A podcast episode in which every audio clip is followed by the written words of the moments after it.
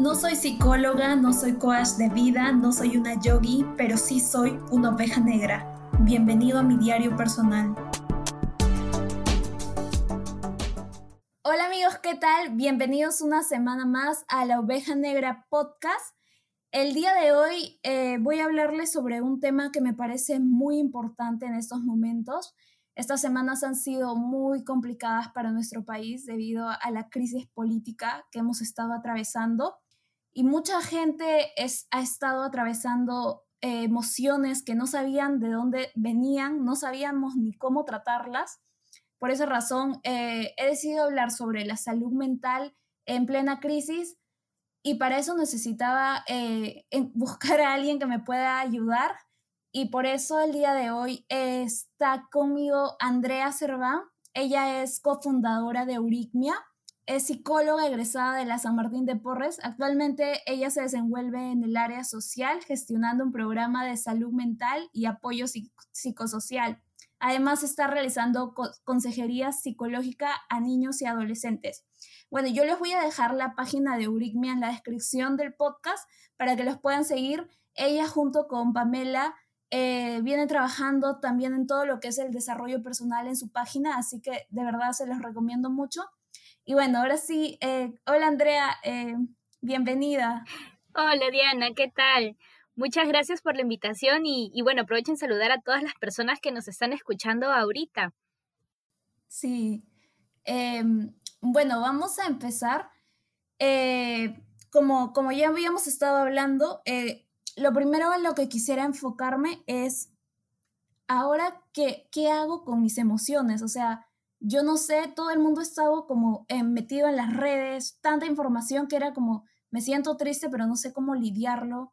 Entonces quisiera el primer tema que toquemos eh, que sea eso, ¿cómo hago para afrontar mis, mis emociones? Sí, de hecho es un tema bastante, mm, es como, como que lo tenemos a, la mano, pero no sabemos cómo eh, lidiar con ellos, ¿no? Las emociones, eh, cabe recalcar que es algo que nos pertenece como seres humanos. Es decir, es parte de nuestra condición. Nosotros no podemos evitarlas. Sí o sí las vamos a experimentar. En situaciones eh, positivas o negativas o como queramos calificarlas, las vamos a experimentar. Lo primero que debemos hacer es validarlas, es decir, aceptar que estamos experimentando una emoción y considerarla completamente normal y completamente válida, tomando en cuenta el contexto en el, en el que nos estamos desarrollando. Por ejemplo, en, toda esta crisis, ¿no? En toda esta situación de inestabilidad, es completamente eh, normal y completamente válido y aceptable estar experimentando sentimientos de tristeza, de miedo, de incertidumbre, Así que ese sería el primer paso, aceptar que eh, lo que nos está pasando y armonizar con ellos, no intentar de pronto lidiar con, eso, es decir, démonos un tiempo para poder eh, experimentarlas, para poder expresarlas. Podemos, por ejemplo, comentárselas a un amigo o a un familiar o de repente eh, a un psicólogo, a una psicóloga, si es que tienen ahorita un psicólogo o psicóloga de cabecera, eh, también podemos expresar, por ejemplo, nuestras emociones a través del arte. Muchos escriben eh, diarios, otros graban podcasts, también he visto. Eh, otros bailan, otros pintan. Hay que buscar la manera en cómo podemos expresar nuestras emociones. Claro, eh, creo que es muy importante y sobre todo en este contexto porque nadie se espera, o sea, como cuando empezó la pandemia y todos como, ¡pum!, de nuevo encerrados y es como que estas cosas no te las esperas y nadie te dice, mañana va a haber una crisis y todo el país va a salir a protestar, son cosas que nadie se espera, entonces eh, por esa razón es como entender, ¿no? Es algo nuevo para todos. Y bueno, tú me dices que la primera, el primer paso sería ese, entender, conocer lo que está sucediendo, me acepto y luego ya sería el expresar. Pero yo he visto que hay un momento en el que ya estás pasando todo eso, pero quieres, no sé, reincorporarte a tu rutina. Ahora ya las protestas han bajado. Aún van a seguir habiendo, creo, pero ya en, la gente no está tan sobrecargada de información. Entonces, una vez que salgo de ese proceso en el que ya eh, estoy pasando, pero aún me cuesta como volver a, mis actividades, ¿qué es lo que puedo hacer para reincorporarme no sé, yo por ejemplo hoy día he vuelto a estudiar porque nos habían dado estos días libres Y mucha gente se siente, me decía como, pucha, no tengo ganas de estudiar, aún tienen como que el nivel de energía un poco bajo.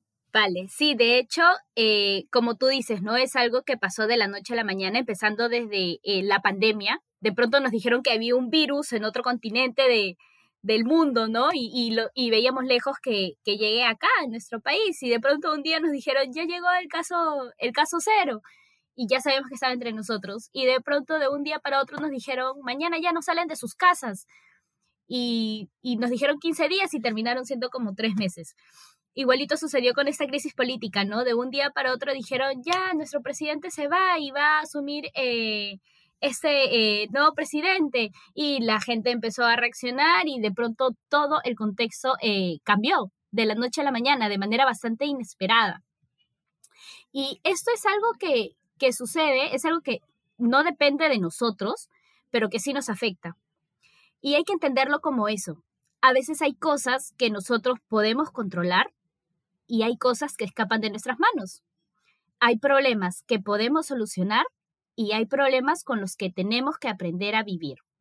Uno de los problemas con los que tenemos que aprender a vivir es eh, e, e, el, hecho de saber que en cualquier momento podrían pasar las cosas. Definitivamente este año creo que ha sido una de las mayores lecciones que nos ha dado, que en cualquier momento podrían cambiar las cosas y podrían suceder cosas inesperadas.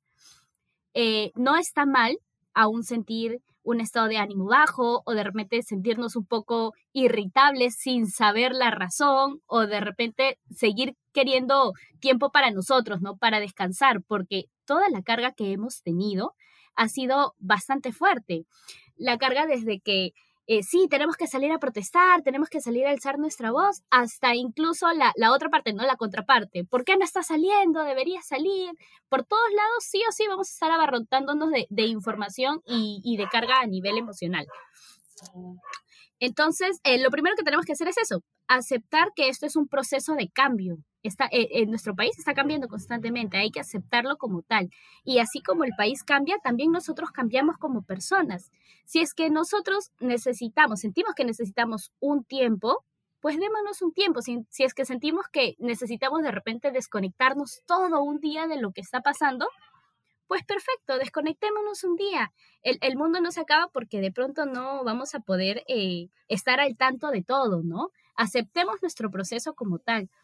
Eh, muchas veces a nosotros desde chiquitos nos han enseñado a sentirnos culpables por lo que sentimos o, por lo que experimentamos, ¿no? Y, y, eso está mal.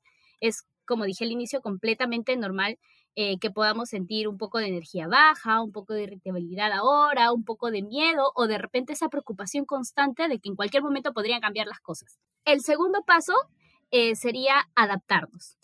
Es decir, ya sabemos que las cosas están cambiando y por lo tanto, si el mundo cambia, tenemos que cambiar con ello, con él también.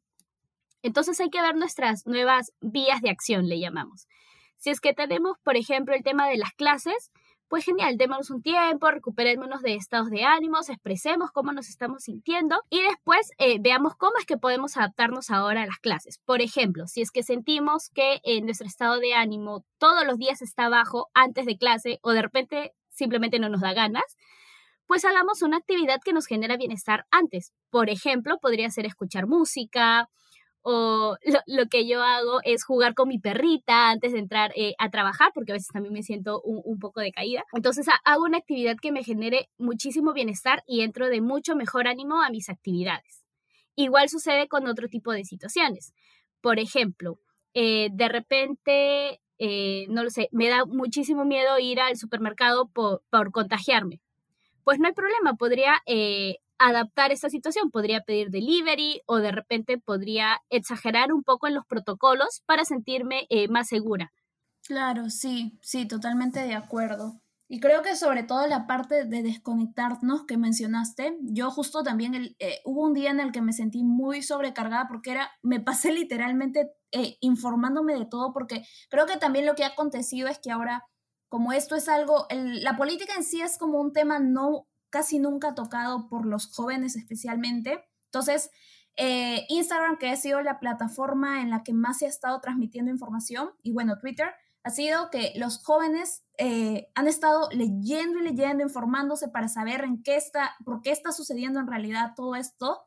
Y creo que esa sobrecarga de información es lo que también les ha hecho eh, bajar, porque es como, entrabas literalmente a Instagram y también habían estas imágenes de gente eh, sangrando, gente corriendo. Entonces, mucha gente, eh, yo le decía a mis amigos, yo termina esto y me doy un día libre sin el teléfono porque ya no puedo más. Pero hay gente que sí, como que siente que si me desconecto ahorita, el, no me voy a enterar de todo, o sea, lo que está pasando. Me voy un minuto y ya tenemos nuevo presidente, o me voy un minuto y no sé. Entonces, ese, ese punto me parece muy importante. Creo que siempre hay que darnos un tiempo para nosotros, para respirar. Sí, justamente eh, te, iba a mencionar eso, ¿no? El hecho de, delimitar también en nuestro día a día eh, la cantidad de tiempo que le dedicamos a preocuparnos, que le dedicamos a eh, leer estas noticias. Es decir, todos merecemos estar informados, es cierto, pero hagámoslo en un horario en específico. Podría ser en las noches o de repente podría ser después del almuerzo, igual que, que las preocupaciones, ¿no? Hay una técnica que nosotros le llamamos worry time, que es como el tiempo para preocuparnos. Es decir, tenemos estas, estos pensamientos negativos, tenemos esta tensión, ¿no? Estas ideas que necesitan salir de nuestra mente y les vamos a dar ese espacio, pero en el momento que nosotros consideremos adecuado.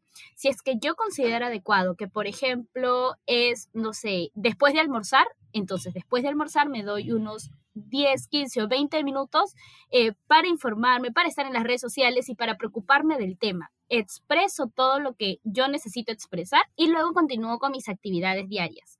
Así le damos un espacio a esos pensamientos que están en nosotros, los expresamos y luego podemos continuar con nuestras actividades. Al día siguiente, de la misma manera, va a haber un tiempo en el que nosotros nos vamos a poder informar.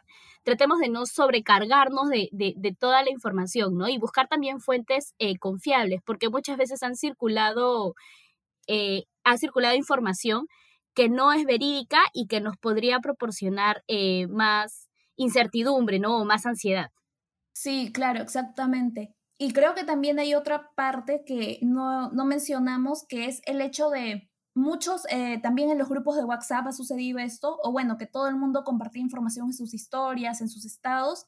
Entonces creo que eh, eso que mencionaste de la culpa también aplica a esto porque ¿qué pasa si en un grupo de WhatsApp todo el día mis amigos están compartiendo información de esto? y siento que a mí me está afectando abrir mi, mi, mi WhatsApp y apenas abro ya tener noticias malas. Entonces, eh, no es malo salirme del grupo o silenciarlos o simplemente decirle, chicos, por estos días me voy a salir y ya cuando pase mm, me reincorporo al grupo, porque si esto me está afectando, entonces también ahí hay como, necesito mi espacio, entonces hay que quitarnos un poco eso de sentir culpa por por salirme del grupo o dejarle de hablar con alguien si eso me está afectando. Exactamente, exactamente. Es decir, todas las decisiones que nosotros podamos tomar para salvaguardar eh, nuestra estabilidad, nuestra tranquilidad y nuestra salud mental es totalmente válido. Recordemos que nuestra prioridad somos nosotros y no hay nadie que nos conozca mejor que nosotros mismos. Entonces, tomemos estas iniciativas. El tema del autocuidado emocional es parte de nuestra responsabilidad. A veces no le damos un tiempo, pero decisiones como las que acabas de tomar, por ejemplo, o como las que acabas de mencionar, como el hecho de, de salir del grupo de WhatsApp, es completamente válido y es bastante admirable porque significa que cada uno de nosotros está asumiendo eh, que necesita un cuidado, ¿no? Y está tomando las decisiones justamente para cuidarse de, todo este contexto. Sí, exacto. Y bueno, otro de los puntos que me mencionaron, me dijeron eh, con lo que estaban lidiando bastante ha sido uno con la ansiedad y algunas personas eh, con ataques de pánico. No sé si podrías dar una diferencia entre ataques de pánico y ansiedad. Sí, claro. acá hay algo que debemos diferenciar en la ansiedad. Eh, nosotros podemos experimentar ansiedad como un estado eh, momentáneo, es decir, que nos sentimos muy nerviosos, eh, que nos sentimos muy tensos, que sentimos de repente que nos palpita rápido el corazón, podemos sudar. Y hay, otro, hay otra ansiedad que ya resulta ser un trastorno afectivo, que esto ya se presenta de manera permanente y bueno, hay diferentes tipos. Ahora te, voy a hablar de el, ansiedad estado, es decir, ansiedad de manera temporal nada más. eh, porque es lo que estamos experimentando ahora, no un trastorno, el trastorno es algo permanente, sino eh, ahorita estamos experimentando pues ansiedad de manera temporal nada más, como una emoción. Y es justamente eso, es ese estado de tensión, es ese estado de preocupación por algo que va a venir y no sabemos qué es, y de pronto empezamos a sudar, empezamos a ponernos tensos, eh, sentimos que el corazón nos palpita bien rápido, ¿no? Algunos incluso lo que hacen es apretar muy fuerte las manos o muy fuertes los dientes. Sin embargo, un ataque de pánico es algo más grave. En el ataque de pánico la persona siente literalmente que va a morir. Siente que no puede respirar, siente que el corazón se le va a salir del pecho y, y siente que eso podría quitarle la vida a ese nivel. Por eso es que es tan grave. Ahora, muchas de las personas han estado experimentando ambos, el, tema de la ansiedad y el tema del estado de pánico, en sus casas, viendo las noticias o incluso durante las protestas. Y, bueno, para eso hay algunos truquitos que, podemos eh, aplicar. Si es que nosotros estamos experimentando un ataque de pánico o si es que de repente una persona de nuestro alrededor está experimentando un ataque de pánico, lo primero que debemos considerar es que es algo eh, temporal, que va a pasar. Ahora, hay que intentar despejar nuestra mente de, todas las ideas que nos están invadiendo, ¿no?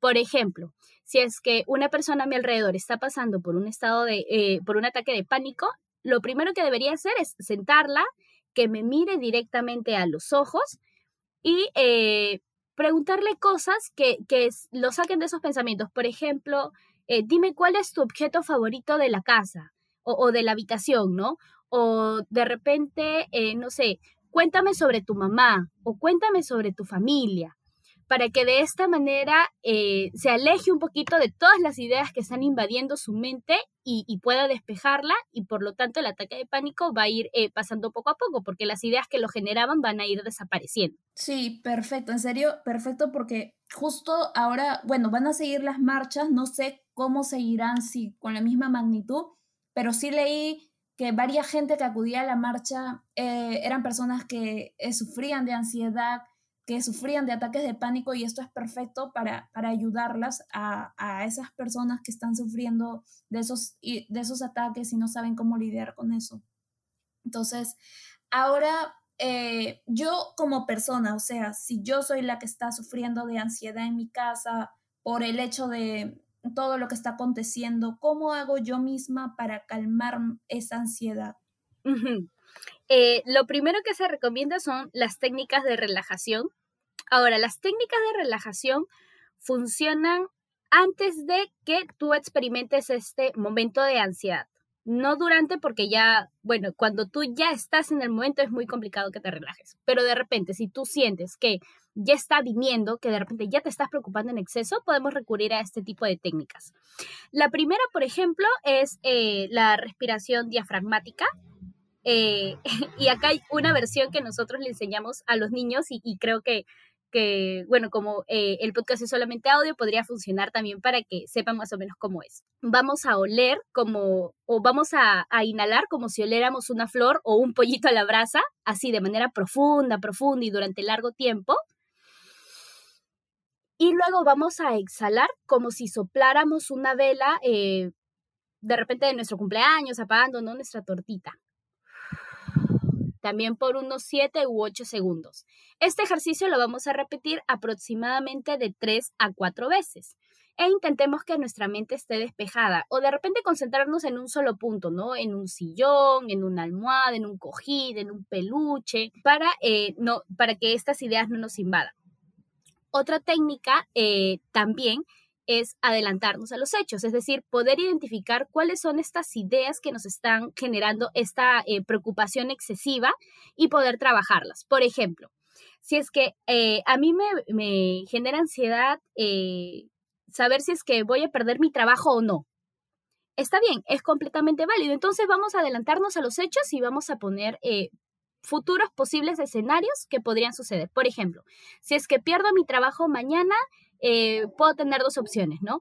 Empiezo a enviar de repente currículums o de repente, eh, no sé, eh, voy a alguna bolsa de trabajo o de repente contacto a un amigo. Es decir, yo ya tengo o, tengo en claro qué es lo que puedo hacer y cosas. Si es de que si es que pierdo el trabajo mañana, pues yo ya sé cómo voy a actuar. No me va a agarrar en el aire porque yo ya todo lo he planificado. Ya sé qué debo hacer en esa situación. Claro, sí, sí, perfecto. Es, eso es este, exactamente lo que buscaba. Y como dices, ¿no? Muchas veces en realidad ese ataque de ansiedad que te viene, por ejemplo, a mí el, el ataque de ansiedad lo que a mí me daba era por la comida, comer desesperadamente que hasta tenía la necesidad ya de, mi cuerpo me decía vomita porque ya no podía más pero antes de que te dé un ataque de ansiedad, eh, tu cuerpo mismo te avisa. Creo que te está, o sea, siempre hay una tensión, o sea, a veces te duele el cuello, tienes eh, dolor de cabeza, siempre hay señales que te avisan que algo en tu vida está marchando mal, que algo te está preocupando. Entonces, creo que ya desde ese momento en el que empiezas a sentir esos malestares, debes tomar acción y empezar a aplicar estas técnicas y nunca, no esperar a que te llegue el momento en el que ya te venga toda la avalancha y te caiga todo, o sea. Sí, así es. Ahora que comentas, de hecho, por ejemplo, eh, en mi caso, ¿no? Cuando me va a llegar de repente este, este estado de ansiedad fuerte, lo que yo hago es poner tenso el, el mentón, la mandíbula. De verdad, de pronto me doy cuenta y ya estoy mordiendo bien fuerte y eso significa que algo me está preocupando y me estoy tensando mucho. Entonces, justamente recurro a estas técnicas e identifico cuál es la idea que o qué es lo que me está generando esta preocupación e, e, intento eh, aplicar estas técnicas de relajación para poder anticiparme y no llegar hasta este momento, ¿no? En este momento crisis, eh, donde tal vez sea un poquito más difícil salir. Sí, sí, exacto. Y bueno, el otro punto que me comentaban, que eh, alguna gente no ha podido dormir, que se quedan hasta tarde, no, no, no, pueden conciliar el sueño y duermen muy poco, que se duermen tarde o sea, se levantan temprano, como ese trastorno de sueño. Para eso, ¿qué podríamos hacer? Sí, sí, de hecho, eh, justo en Neuritmia hace unos días, eh, me parece que fue el día en que hubieron las muertes o que nos enteramos de, lastimosamente, de las muertes de, estos dos jóvenes, muchas personas no podían dormir y tuvimos que hacer un Zoom. Eh, como a las 2 de la mañana, justamente para poder dar soporte a esas personas, ¿no? Entonces, lo primero que debemos hacer es ser conscientes de las consecuencias que nos podría generar esta falta de sueño. Ahora, cuando hablamos del trastorno del sueño, hay muchos, pero hay dos principales. El primero es que no nos podamos quedar dormidos durante mucho tiempo, es decir, estamos en la cama y damos vueltas, vueltas por tres, cuatro horas y de repente conciliamos el sueño y nos queda una hora de sueño nada más. Y la segunda es que tenemos eh, un sueño interrumpido, es decir, que dormimos media hora, nos levantamos, dormimos otros 20 minutos y nos volvemos a levantar.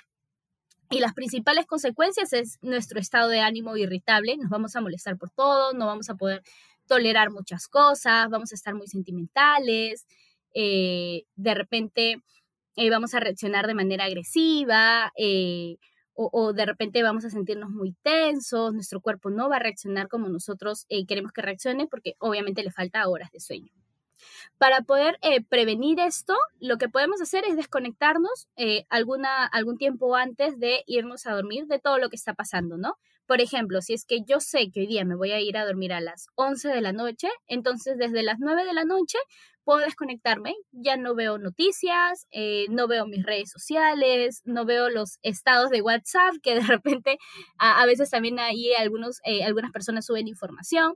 Y por el contrario, pues hago eh, una actividad que podría relajarme, ¿no? Podríamos meditar, podríamos hacer yoga o simplemente podríamos sentarnos a conversar con eh, un familiar o un amigo o una amiga de algún tema que podría relajarnos. Y así, eh, cuando llega la hora del sueño, pues ya estamos un poquito más tranquilos. Ahora, si es que tenemos eh, un sueño interrumpido, pues no hay problema. De repente podemos preguntarle a un amigo si es que está despierto y poder conversar sobre este tema que nos preocupa, ¿no? Poder liberar todas estas eh, ideas y todas estas emociones que nos están generando eh, este estado de tensión y por lo tanto dificultad también para dormir. Y eh, así nos vamos a sentir un poco más tranquilos. las personas a veces eh, no creen el poder que tiene eh, la mente cuando se libera. Entonces, si es que nosotros tenemos algo que nos preocupa mucho, mucho, mucho, hay que buscar la manera de expresarlo.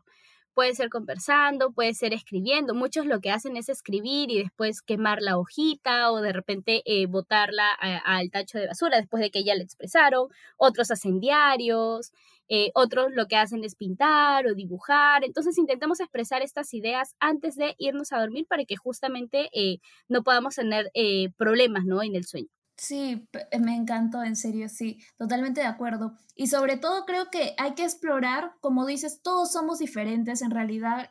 a veces, yo cuando también empecé, la primera vez que medité, o sea, me parece súper raro, como el mundo de la meditación para muchos es todavía como que se imaginan al yogi y todo eso, pero es totalmente opuesto a lo que se imaginan. De verdad, yo recomiendo mucho que lo intenten. Pero no sé, por ejemplo, a mí esta semana yo también utilizo como terapia mucho el escribir. Yo también escribo un diario, pero esta semana no tenía la, o sea, eso de quiero desahogarme escribiendo, sino que, no sé, necesitaba llorar y creo que a veces también es como dejar sentir lo que tu cuerpo te pida, o sea, fluye, simplemente si ahorita no se me da escribir, no se me pongo a llorar, o si ahorita me siento con ganas de meditar, meditar medito, pero creo que es importante que nos conozcamos bien y, y saber cómo actúo en cada momento, porque no siempre esto me va a funcionar, entonces es importante que sepamos bien qué es lo que funciona para nosotros en cada momento. Exactamente, y el autoconocimiento, como tú dices, tiene una eh, un protagonismo especial eh, eh, en ese tipo de situaciones, ¿no?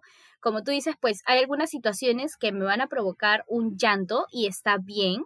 Es decir, cuando nosotros, por ejemplo, hablamos de disfrutar emociones, no solamente disfrutamos la alegría, sino también disfrutamos la tristeza, el miedo. Las emociones es algo que lo sentimos de manera intensa, ¿no? Entonces, démosle el espacio dentro de nuestra vida y lo experimentemos. Si quiero llorar, pues lloro y si tengo que llorar dos horas para desahogarme, pues lloro dos horas para desahogarme.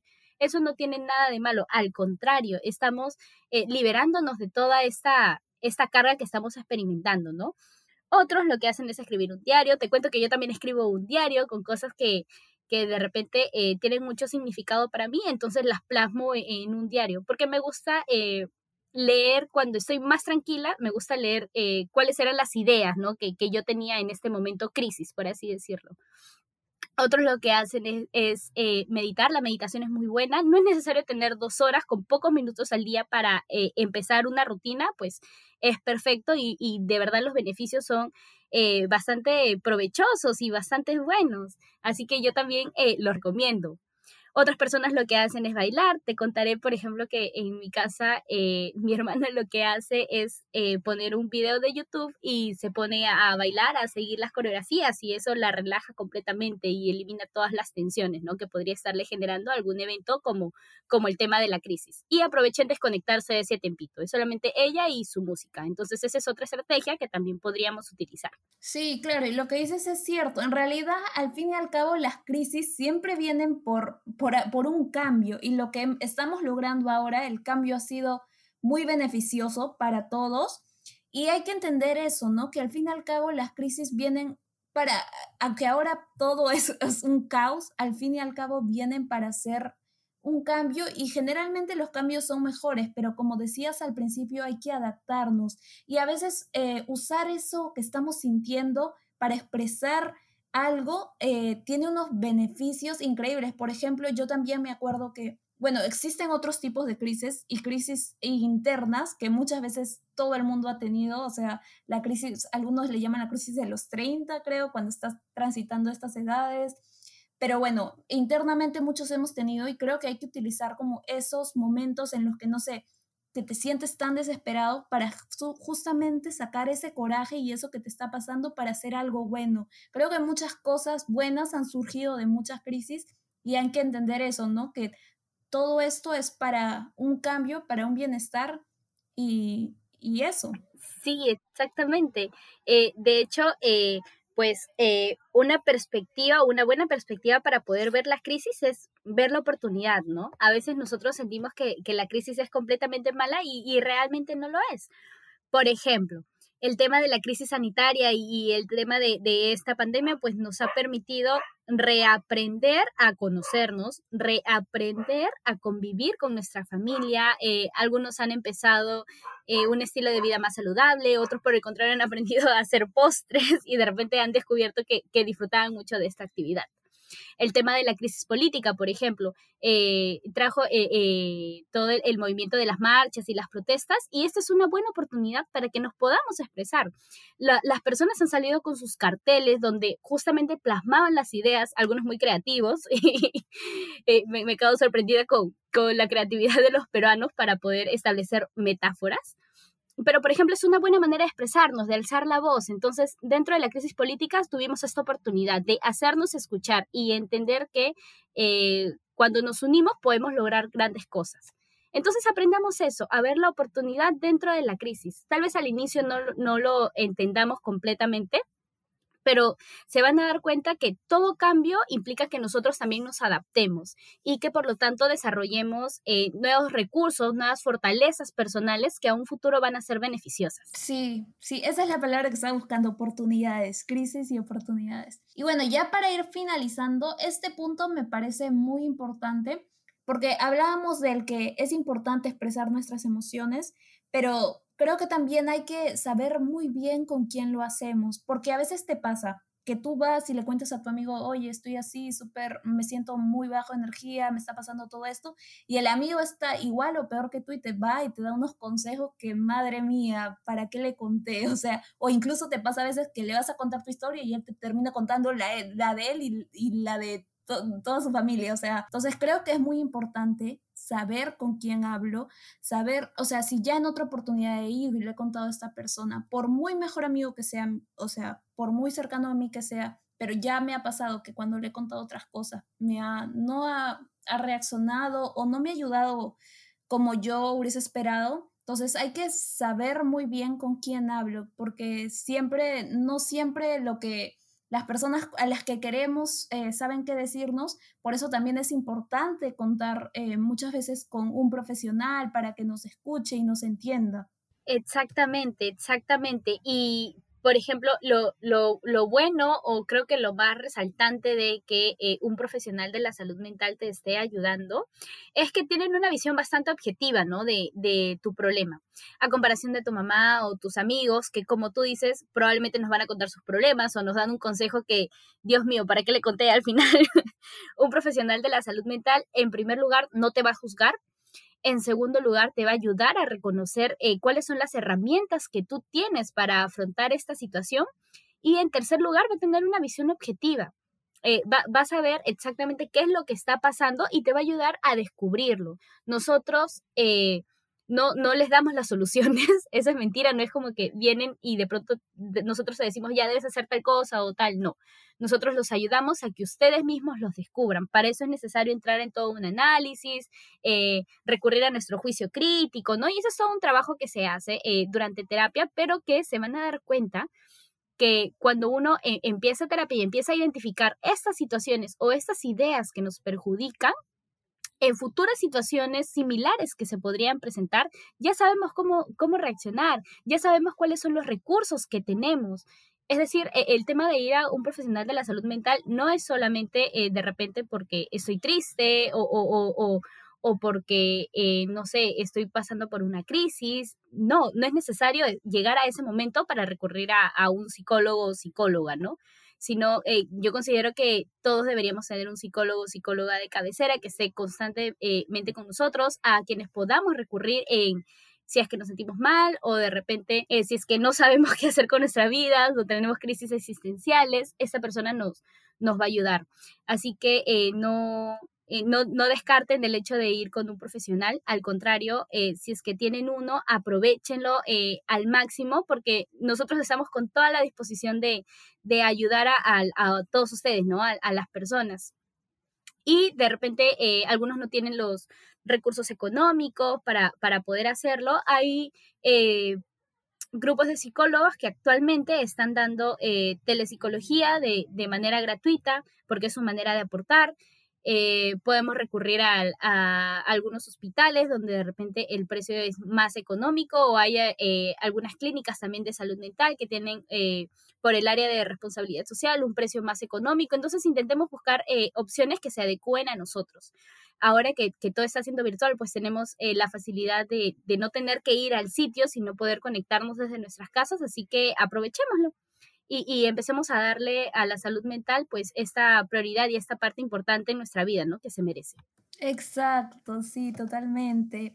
Y bueno, también eh, sumado a eso, que ahora hay tanta información sobre esto, sobre todo en Instagram, eh, páginas como la tuya, como la mía, en la que definitivamente te ayudan mucho, porque eh, incluso yo vi que ustedes habían estado brindando por todo esto que estaba aconteciendo, habían abierto un grupo de Zoom, creo, para dar asesoría a las personas y era gratuito. Entonces siempre eh, tratan de seguir estas páginas porque generalmente a veces hacen, incluso he visto que hacen masterclass. Yo he entrado a muchas masterclass gratuitas. Entonces sigan estas páginas porque te, muchas veces te dan oportunidades que de verdad valen mil. Y o sea, en realidad valen mil porque si es que tú pagaras por eso, sí te costaría mucho. Y hay oportunidades gratuitas que... Eh, así nomás no las vas a encontrar. Entonces sí, pienso que es importante también seguir estas páginas. Y bueno, ya vamos a ir culminando. Como les dije, Andrea es cofundadora de Eurimia.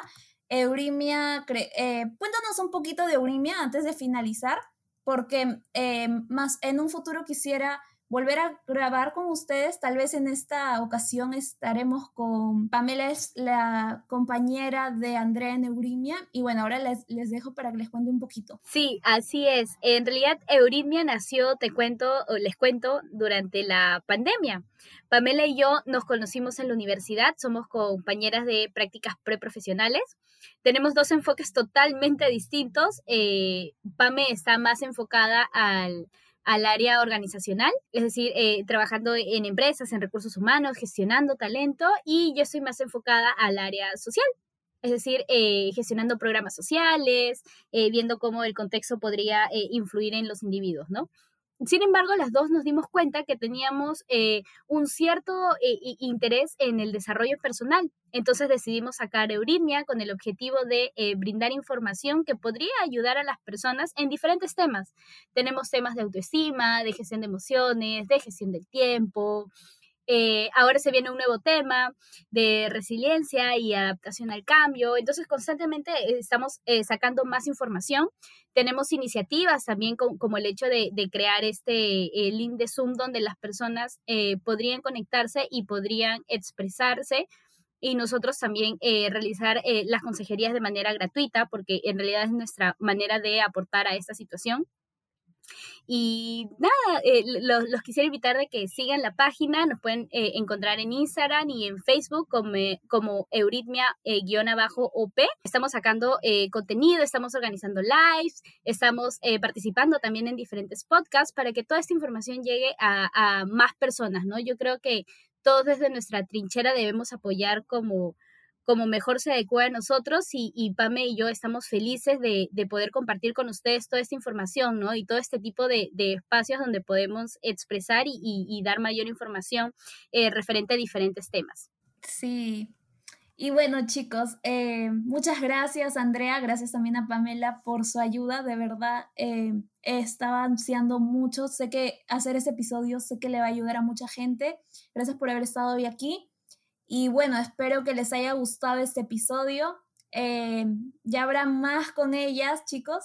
Y nada, nos vemos la siguiente semana. Chao. Chao.